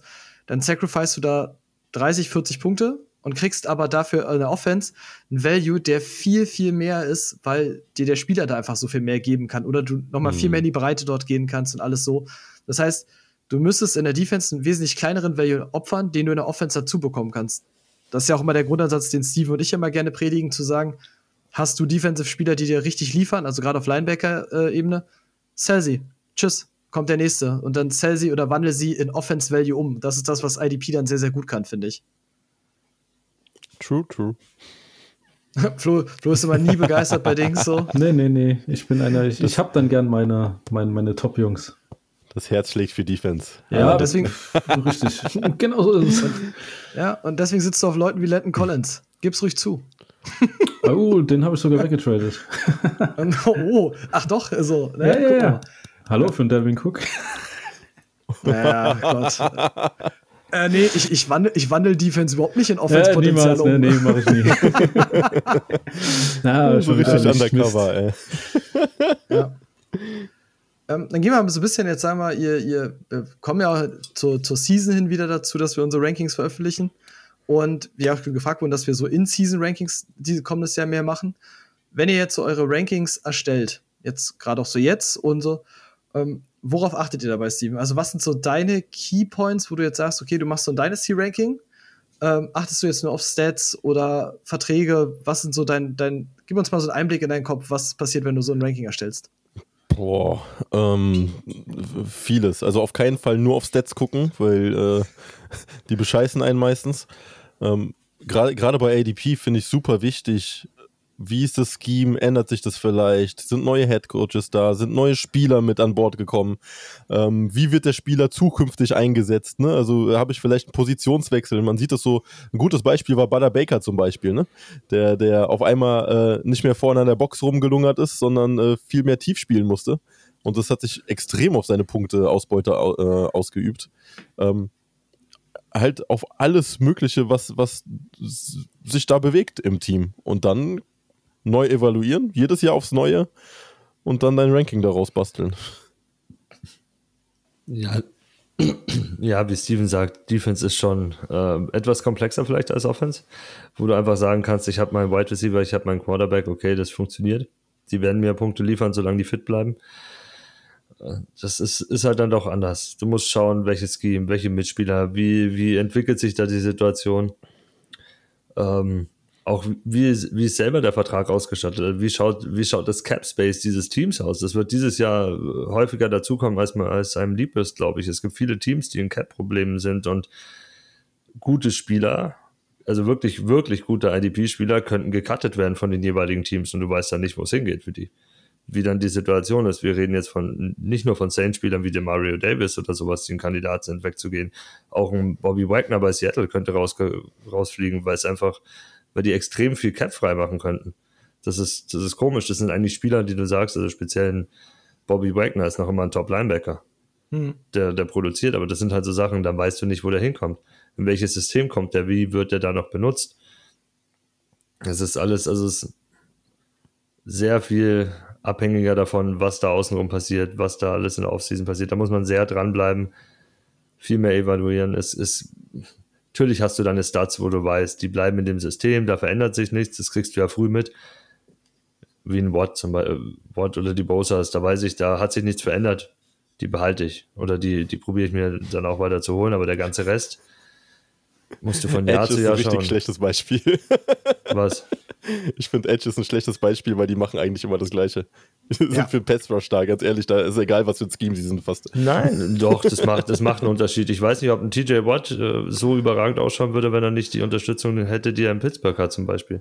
Der, der ist ein besonderes Talent, aber da wird es vielleicht doch ein bisschen anders ausschauen. Ja, ich meine jetzt in Bezug auf äh, Scheme, aber egal, ist okay. Ja. hey, du weißt nicht, was die Anforderungen sind an, an deinen Edge. Ja, ist okay. Also, Scheme. kann halt schon dieses Ding natürlich, aber ähm, ich nehme es mal in dem Fall so, also ich habe tatsächlich sehr, sehr viele. Ich habe einerseits natürlich, also mein neuerdings Defensive Line jetzt mal oder Edge mal ausgenommen, da sehe ich das ja sowieso. Ansonsten ist tatsächlich mein neuer Reißerpunkt bei, zumindest gerade bei Linebackern, ist, äh, wie gut sind sie auf dem Feld? Mhm. Also, weil ich das jetzt einfach, du erlebst es viel zu häufig, dass Spieler, die, die sind dann in Fantasy mal gut, dann werden sie aber von Teams nicht verlängert, weil sie austauschbar sind, weil sie Tackler sind. Ähm, Foyset Olukun wird wahrscheinlich das beste Beispiel jetzt werden. So, der will irgendwie bezahlt werden, obwohl er eigentlich nicht gut ist, so, weil er ein Tackle-Linebacker ist, den es wie Santa mehr gibt. Da draft ich mir einfach neun. Und dann hast du aber diese Darius Leonard, Fred Warner, so die, diese Leute, wo du sagst, das sind aber die, die sind in ihrem Team fest. Die, für die geben die Teams ja auch Geld aus. Das muss man einfach dazu sagen. Das sind ja die, die auch von ihren Teams bezahlt werden, weil sie richtig gut sind. Ähm, und die haben für mich nochmal so ein ganz anderes Standing und ich value das mittlerweile höher. Ähm, habe ich jetzt gerade bei einem Fred Warner, den ich jetzt aktuell höher geratet habe als Spieler zum Beispiel, die mehr Punkte machen als er, aber einfach weil ich weiß, er spielt konsistent in einem Team, in dem er ganz klarer Fixpunkt ist und wo du genau weißt, was du von ihm bekommst. Ähm, ansonsten ist halt dieses Alter, Contract und halt wirklich, wie gut ist der Spieler in echt so. Das sind so die, was ich für mich halt immer so mitnehme. dennoch habe ich mhm. eine hohe Fluktuation in meinen Stats. Irgendwie von Jahr zu Jahr habe ich das Gefühl, also in den Rankings. Ich finde es gerade witzig, dass ihr meinen mein Hauptstat noch gar nicht genannt habt. Und zwar, ich sage einfach, Opportunity is King. Und zwar, ich gehe wirklich her mm. und, und mhm. schaue mir an, wie viele Opportunities wird ein Spieler denn generieren. Und zwar jetzt nicht nur rein, wie viel Snaps steht auf dem Feld, sondern ich habe immer da ist, äh, so, so einen eigenen Stat, den ich mache, das sind die Value Snaps, wo ich mir überlege. Das heißt, wo gehe ich davon aus, wird der Spieler spielen? Ich will welche haben, die direkt irgendwie in der Box äh, spielen. Speziell jetzt auch mein, mein, meine Wette aus dem letzten Jahr, John Johnson zum Beispiel. Was hat er gemacht? Hat Single High gespielt. Ich habe gewettet, dass er vorne an der Box stehen wird, dass er dort äh, Value Snaps kriegt. Hat er nicht bekommen, hat keine Opportunities gehabt. Und das, also da bin ich noch ganz, ganz bei euch. Äh, es kommt wirklich auf das System an, wo spielen sie drin, speziell bei, bei irgendwelchen Wechseln oder Trades von Spielern, aber auch wenn sich der Defensive Coordinator ähm, austauscht. Was hat der für einen Plan? Wie geht er dann dort ran? Mhm. Und dann schaue ich mir an, was gehe ich davon aus, wie viel Snaps, wie viel Value Snaps wird der Spieler generieren? Und da sind mir auch die Stats aus dem letzten Jahr völlig egal bei dem Spieler. Wenn der im letzten Jahr 300 Tackles gehabt hat, ist mir völlig wurscht. Ich evaluiere ihn genau neu auf der Position, was sage ich, wie viele Snaps wird er denn sehen, wie viele Value Snaps und dann kann ich mir errechnen, wie viel, wie viel Wert wird er denn drin haben. Das ist so meine, meine Hauptherangehensweise. Ja, und deswegen mag ich Consistency so. Also, weil mit einer, mit einer gewissen Konstanz kannst du einfach diese Aussagen viel, viel klarer treffen, dass du weißt, okay, es ändert sich im Defensive Scheme wenig. Du weißt, der ist fest in dem Team eingeplant. Diese Konstanz, die dir dann vereinzelte Spieler mitbringen, ist dann einfach so wertvoll, weil sie so unfassbar wenig blinde Flecken zulässt. Wo du dann weißt, okay, bei dem Team kann sich das wieder ändern. Da kann sich Scheme ändern. Der kann jetzt wieder auf neue Spieler stehen. Zach Cunningham war das beste Beispiel. In Houston mit Vertrag ausgestattet. Du dachtest, klar, die wollen diesen Run-Heavy, äh, diesen Run-Defender, mit der viele Tackles sammelt. Dann kommt ein neuer Coach und bye und Zach Cunningham ist einfach nichts mehr wert auf einmal. Hm.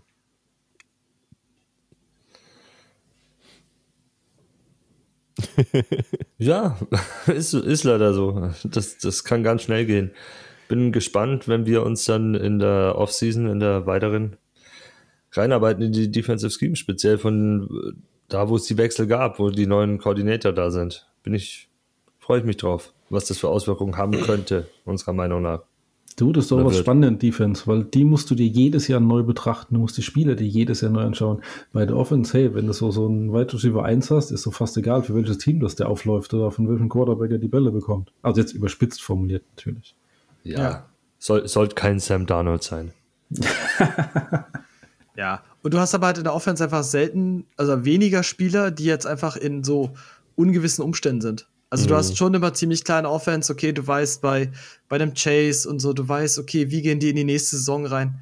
Du hast natürlich auch so, so Guys, ich sag jetzt mal, wie Terry McLaurin, DJ Moore, so die in Quarterback ungewissen Dings sind. Mhm. Aber dennoch weißt du ja, okay, zu was waren die mit einem Müll-Quarterback fähig? Grüße gehen raus an Sam Donald.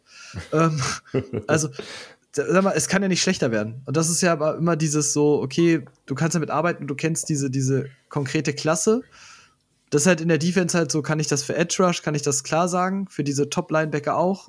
Ähm, ansonsten, gerade DBs, wie sich da das Scheme verändert, kann dazu führen, da sagt Butter Baker, so von Box Safe, oder von Free Safety, der nur an der Box spielt oder im Slot spielt, zu ich stehe Single High fernab von jedem Play irgendwie. Mhm. Und das kann halt sehr, sehr gut passieren. Und deswegen finde ich, ist so ein Ranking bei, bei IDP sehr, sehr fließend, ähm, gerade von Saison zu Saison. Ähm, du hast halt einfach diese Fixpunkte, aber ansonsten ist ein Ranking sehr, sehr, sehr fließend, weil sich ganz, ganz viel halt einfach auch verändern kann. Mhm. Aber ansonsten deswegen, nimm, ähm, wie gut ist der Spieler in echt? Das ist für mich einfach wirklich ganz wichtig mittlerweile. Ähm, mit Alter, Contract, Situation im Team, das sind so die Sachen, die ich dann immer so mal in meinen Rankings drin habe. Hm. Ja.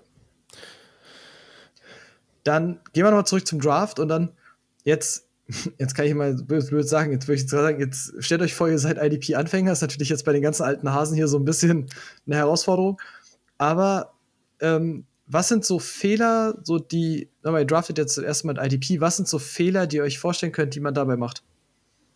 Ich glaube, der klassische Fehler ist, dass du sehr auf Namen gehst.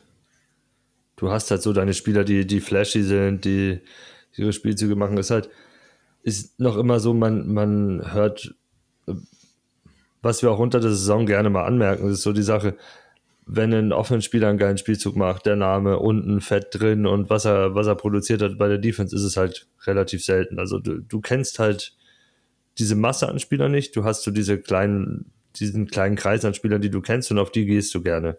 Wo du halt dann vielleicht dich ein bisschen blenden lässt davon, weil sie halt ja gut ausschauen oder, oder fancy sind in irgendeiner Form, auffällig sind, aber nicht das produzieren, was du eigentlich suchst. True. Das ist definitiv ein Punkt. Ja.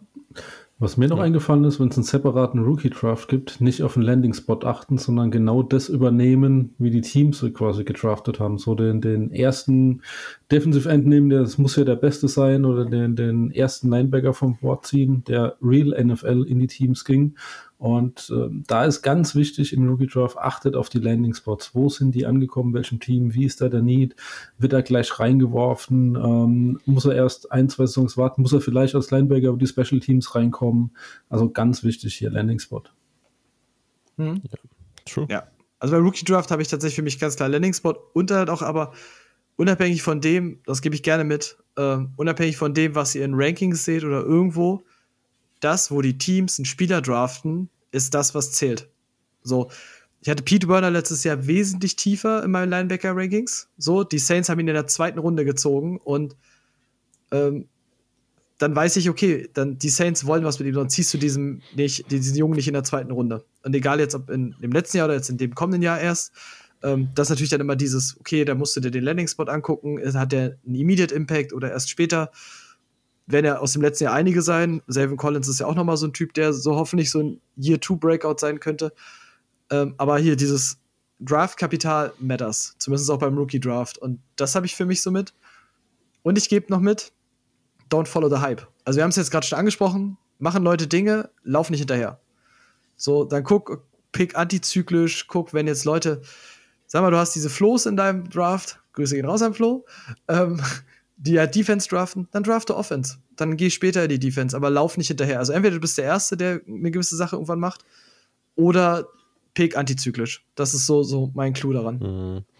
Was ich einen Anfänger auf jeden Fall noch ans Herz legen würde, ist, ähm, bereitet euch auf den Draft auf jeden Fall vor. Ja, macht euch, macht euch eure Tierlisten oder sonst was, äh, beschäftigt euch mit den Spielern und schaut nicht während des Drafts einfach nur auf die Stats, beziehungsweise auf diese komische ADP, also diese Average Draft Position, die einem immer angezeigt wird in den ganzen äh, Fantasy-Ligen. Ähm, weil man kann so viel besser auch Value identifizieren, die später vielleicht auf dem Board sind. Wo du aber weißt, die werden performen, die werden ihre Opportunities haben. Ähm, und dann kannst du, kannst du auch viel besser einschätzen, welche Spieler du eventuell zu einer späteren Runde noch bekommst. Ja, und äh, kannst viel besser darauf reagieren, wie der Draft allgemein abläuft. Also Vorbereitung ist King. Ja, auch, auch so das Thema, was wir auch schon öfters hatten, ist, vergiss diese Spieler aus Jahr zwei oder drei nicht, weil es ist, die Leute springen gerne auf diese Rookies drauf. Auf die flashy Namen dann auch wieder halt, die jetzt gerade groß überall stehen. Vergiss die anderen Jungs nicht. Ich weiß nicht, wie viele Leuten ist letztes Jahr ein Jordan Brooks unten durchgerutscht. Und der hatte eine Top-Saison und den wird er auch dauerhaft haben. Ja, Ralf. Mir Ich nicht. weiß, ich weiß dir nicht. Hast du, ist ja auch komplett richtige Aussage damals gewesen von dir. Also, es ist halt nur, solche Spieler nicht, nicht unterschätzen. Was Steven auch sagt, schaut euch an, wie die auch über die letzten Jahre performt haben. Also geht da wirklich rein, befasst euch damit und schaut mal nach, was haben die über die Jahre produziert. Weil du findest Konstanz in der Defense relativ schwer. Wirklich jemand, der über vier, fünf Jahre produziert hat. Und durch dieses Average Draft Position, die, das ist also komplett weird für mich. Ich habe da noch nie durchgeblickt, wie die das so richtig machen. Speziell Mhm. auf Sleeper, da ist, da findest du Spieler crazy. ganz oben. Ja, okay, die IDP-Spieler, das ist ja absoluter Grütz äh, auf Sleeper. Ja. Das ist ganz einfach erklärt, wie sie es machen. Die meisten spielen nämlich nur mit ganz wenig IDP-Spielern. Deswegen werden viele nicht gezogen. Ja? da, da kommen halt diese komischen Durchschnittswerte zustande. Aber deswegen meine ich, schaut euch die Dinge an und ihr könnt einschätzen. Da siehst du auch das mit den Second-Year-Playern, weil die werden relativ spät gepickt einfach. Ja? Egal, ob es Offense oder Defense oder sonst wo ist. Ne? Das ist äh, einfach wirklich vorbereiten und, und abwägen. Ja, Oder, oder Verletzte. Verletzte werden sehr gerne weit nach hinten gespült. Hm. Die, die gehen ganz schnell vom, fliegen vom Radar runter. Die über zwei, drei Jahre wirklich gute Spieler waren, ein Jahr verletzt, fast komplett raus waren, die rutschen nach hinten. Ja, Second Year nicht. Also Second Year ist in Dynasties immer hoch im Kurs. Ähm, wenn die so, wenn die nicht delivered haben, dann maybe mal.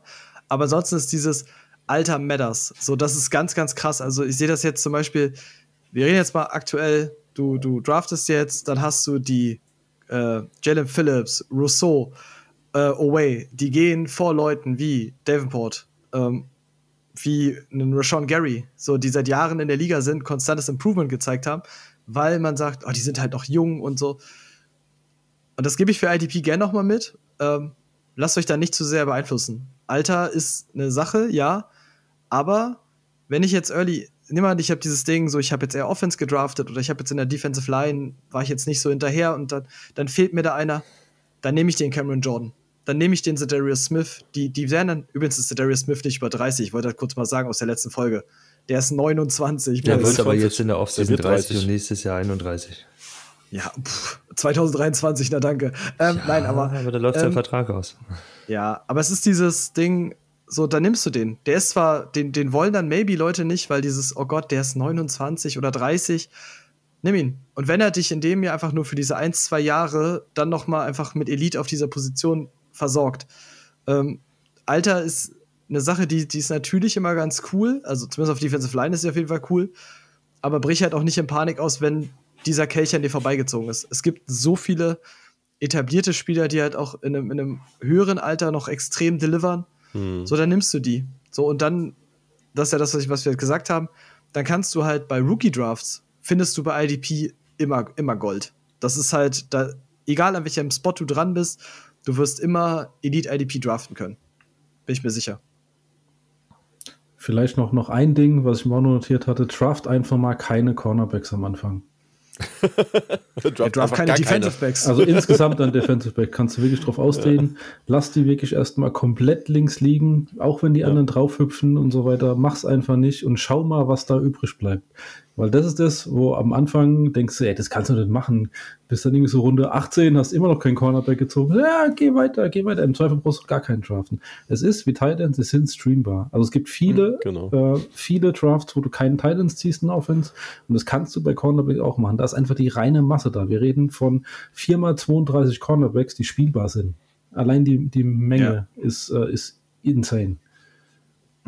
Und wenn sie halt noch bei, bei Defensive Backs mit drin hängen, ist das noch mal schlimmer. Also ich Ja. habe jetzt, glaube ich, in dem aktuellen Draft, in dem ich bin, ich glaube, Runde 21 habe ich Jordan Poyer gezogen aus Mitleid. Also ich, hab, ich wollte gar keine Defensive Backs ziehen und dachte mir aber, komm, also Jordan Poyer ist schon irgendwie Top 5, die Defensive Back, den kannst du mich schon mal einpacken, wenn es jetzt hart auf hart kommt. Aber ansonsten bin ich da ganz dabei. Das ist halt dieses, ja, Stream DBs. So, und DBs kannst du picken, wenn du halt, ja, wenn du alles andere deinem Team erstmal bedient hast. Fertig. Ja, wenn da die Wide Receiver 4 rumlaufen, wo du jetzt sagst, vom Alter her haben die auch nicht unbedingt Upside, naja, dann nimmst halt einen Elite DB oder einen wirklich guten, wo du sagst, der, der bringt dir was mit, aber sonst so. Ja, aber über was für eine Runde reden wir da? Das ist doch Pan 20 Ja, ja, das ist dann hin. wirklich die letzten zwei Runden oder sowas. Das ist, also Bevor ich einen Kicker nehme, nehme ich dann doch einen DB. Ja, wer spielt denn heutzutage mit Kicker? Eben.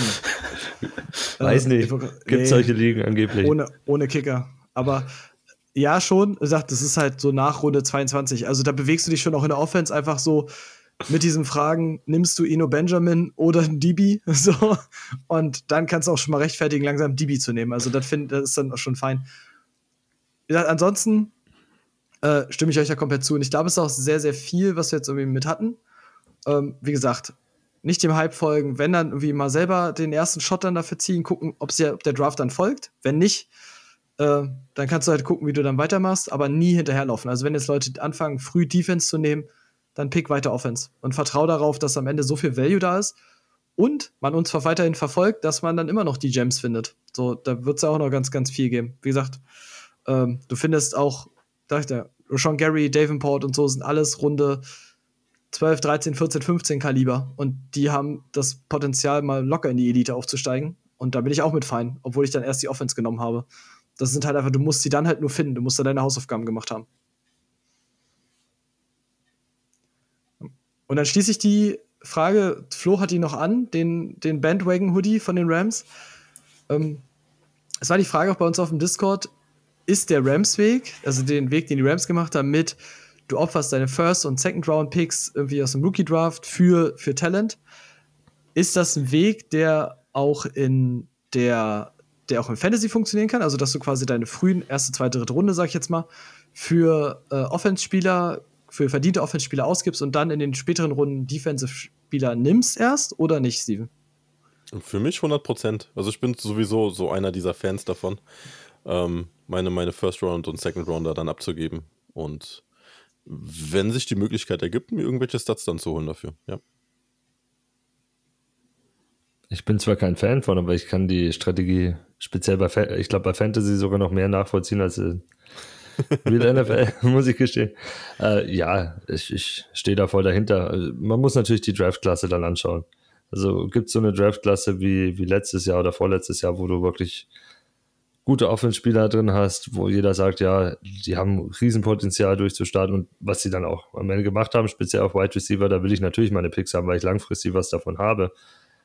Aber jetzt dieses Jahr, wenn ich mir das anschaue, da freue ich doch meine ersten und zweiten Runden, Rundenspieler, also Rundenpicks raus unbedingt, weil da ist so viel Wildcard, außer du hast jetzt den ersten Pick, aber selbst da.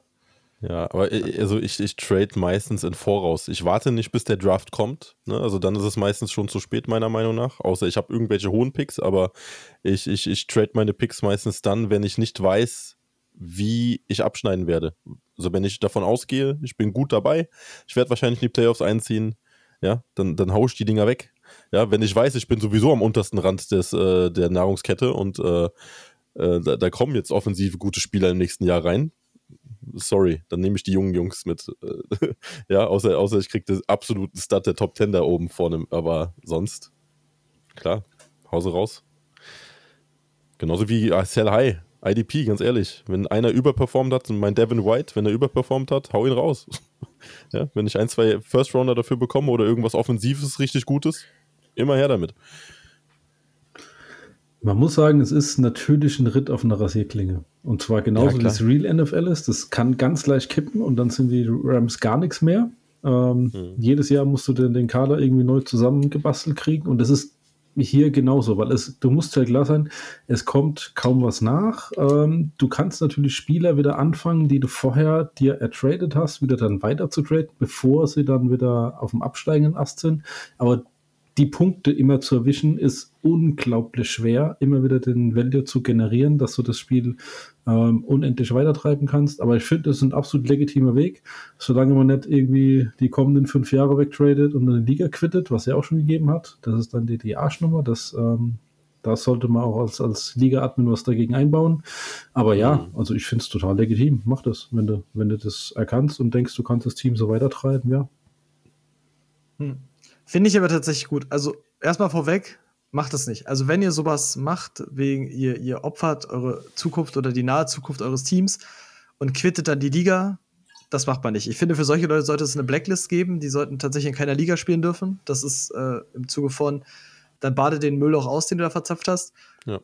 Da ich ja selber das jetzt in Teil, also da ich zumindest das Traden in Teilen gemacht habe, nicht das Leaven, sondern das Traden. Äh, ich habe ja Teile meiner Zukunft für Debo Samuel weggetradet.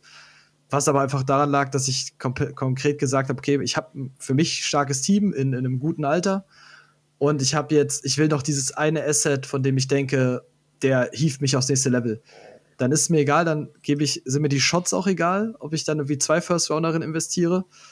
Und dann bezahle ich das. Also ich finde, das ist ein legitimer Weg, wenn du halt, wenn du von deinem Team sagst, okay, das ist so gut, dass mir ein Keypiece fehlt, um richtig oben anzugreifen. Das kann ja auch ein anderer sein, zum Beispiel der Andrew Hopkins zum Beispiel. Ähm, du hast ein, ein Keypiece, das dir fehlt, go for it. Dann finde ich, ist dieser Weg komplett legitim. Ähm, und was ich da gerne on top immer noch mitgebe, weil ich jetzt häufiger Trades und mir häufiger Trades geschickt wurden, bei denen ich konkret gesagt habe, es lohnt sich nicht mal eine Counteroffer. Also wirklich, es lohnt sich nicht mal eine Counteroffer. ähm, schickt Trades, die für die, die für die beide Seiten Sinn ergeben könnten. Und nicht so eine frechen Dinger. Also, das ist halt, weißt du, das ist dieses Ding, wenn ich da Leute habe, ich glaube, wir hatten ja im Discord diesen, diesen Talk über Debo Samuel Trade ähm, bei dem einen. Oder dieses, ja, dann kriegst du irgendwie einen First Rounder dafür. Zum Beispiel. Ja, Im besten Fall kann ich Debo Samuel mit diesem First Rounder setzen, aber das ist doch nicht das, was ich will, sondern ich will ja mehr im Notfall mal mindestens mal haben. Das heißt, entweder ich bekomme äh, Value in der Breite mit, mit irgendwie mehr First Roundern oder ich habe das Luck, dass ich diesen Spieler treffe. Aber mit einem First Rounder, dann im Best Case ersetzt du maximal das, was du sicher abgibst. So, das heißt, nehm, wenn ihr Picks bekommt von Leuten, geht immer davon aus, okay, was könnte ich mit diesen Picks halt machen? Wie viel Value erzeuge ich daraus? Weil du gibst selber einen sicheren Value ab und bekommst einen unsicheren. Und dann sollte dein eigenes Interesse immer sein, diesen, dieses Risiko darin zu minimieren. Und dann sind Leute, die dann einfach so freche Offers schicken. Sorry, dat, die, die, also da lohnt sich auch nicht mal der Counter-Offer. Wirklich, das muss man ganz ehrlich sagen. Ich habe jetzt so viel gesehen, wo ich dachte, ja, du weißt, dass der Trade nur für eine Partei Sinn ergibt. So, und dann mach sowas nicht. Da muss ich jetzt kurz noch was ergänzen, weil First-Round-Picks haben immer ein Bust-Potenzial. Das vergessen ganz viele Leute. Ein First-Round-Pick mm. hat zu 35 Prozent bastet der Spieler. Das heißt, du hast Value gegeben für nix. Und zwar für, für gar nichts dann in der Hand. Und das immer, das heißt, ein First-Round-Pick, wie viel ist er dann im Endeffekt wert? 65% von dem ist er wert. Das ist immer im Hinterkopf mhm. Die Dinger können basten. Es ist, selbst ein First-Round-Pick ist kein sicherer mhm. Ersatzspieler. Ja, und du selber gibst halt sicheren Value ab. Das muss dir halt immer klar ja. sein, weil der andere weiß, was er kriegt. So. Und weil viele Leute es ja mal machen, weil sie die Rookies flashy finden, weil so ein First Rounder so, so, der sieht halt, ein First Rounder sieht so viel als ein First Rounder ist nichts. Für einen verdienten Spieler ja. ist, ist ein First Rounder nicht so, ähm, weil jetzt auch zum Beispiel dieses, kannst du zum Beispiel den, den Wert von einem Jamal Chase aktuell bewerten? Absolut nicht. Der Typ ist jung auf dem, also ein Elite Receiver in dieser Liga, wahrscheinlich für die nächsten zehn Jahre. So, da muss ein Offer hinkommen, sondergleichen. So, und dann wirklich, deswegen schickt keine Offers, die, wo ihr selber schon merkt, das kann gar kein Gutes sein. So, Leute abzuziehen, macht keinen Bock. Word. Ist ein gutes Schlusswort. Finde ich gut. Nehme ich so mit. Ähm, ja, ich hoffe, wir konnten tatsächlich viele Fragen jetzt beantworten, gerade rund um. Wir werden auch noch mal ganz, ganz viel haben mit, was man in der Offseason machen kann, mit Buy Low, Sell High. Wie gesagt, ihr habt es gehört bei uns fangen ja viele erst zum ersten Vierten wieder so richtig an, mal ihre eigenen Dynasty zu spielen. So, ich glaube, in vielen Dynasties ist das auch so, dass mal eine Offseason drin ist. Ähm, das heißt, bei Low Sehr High wird noch früh genug kommen. Da sind immer noch genug Monate Zeit ähm, bis zur Saison. Und ja, wenn ihr noch weitere Fragen habt, joint unseren Discord. Wir haben da immer einen regen Austausch mit der Community, auch irgendwie Fragen zu Trades, die uns geschickt werden oder die dann auch in der Community besprochen werden. Allgemeine IDP-Questions kann man uns da jederzeit stellen und wir antworten auch recht sehr, sehr schnell, wie ich immer noch nach wie vor finde. Und ja, dann war es das für diese Woche und wir hören uns nächste Woche wieder. Danke an euch und bis dann. Gute. Ciao, ciao. Bis dann. Deine Hand sieht man nicht, Flo.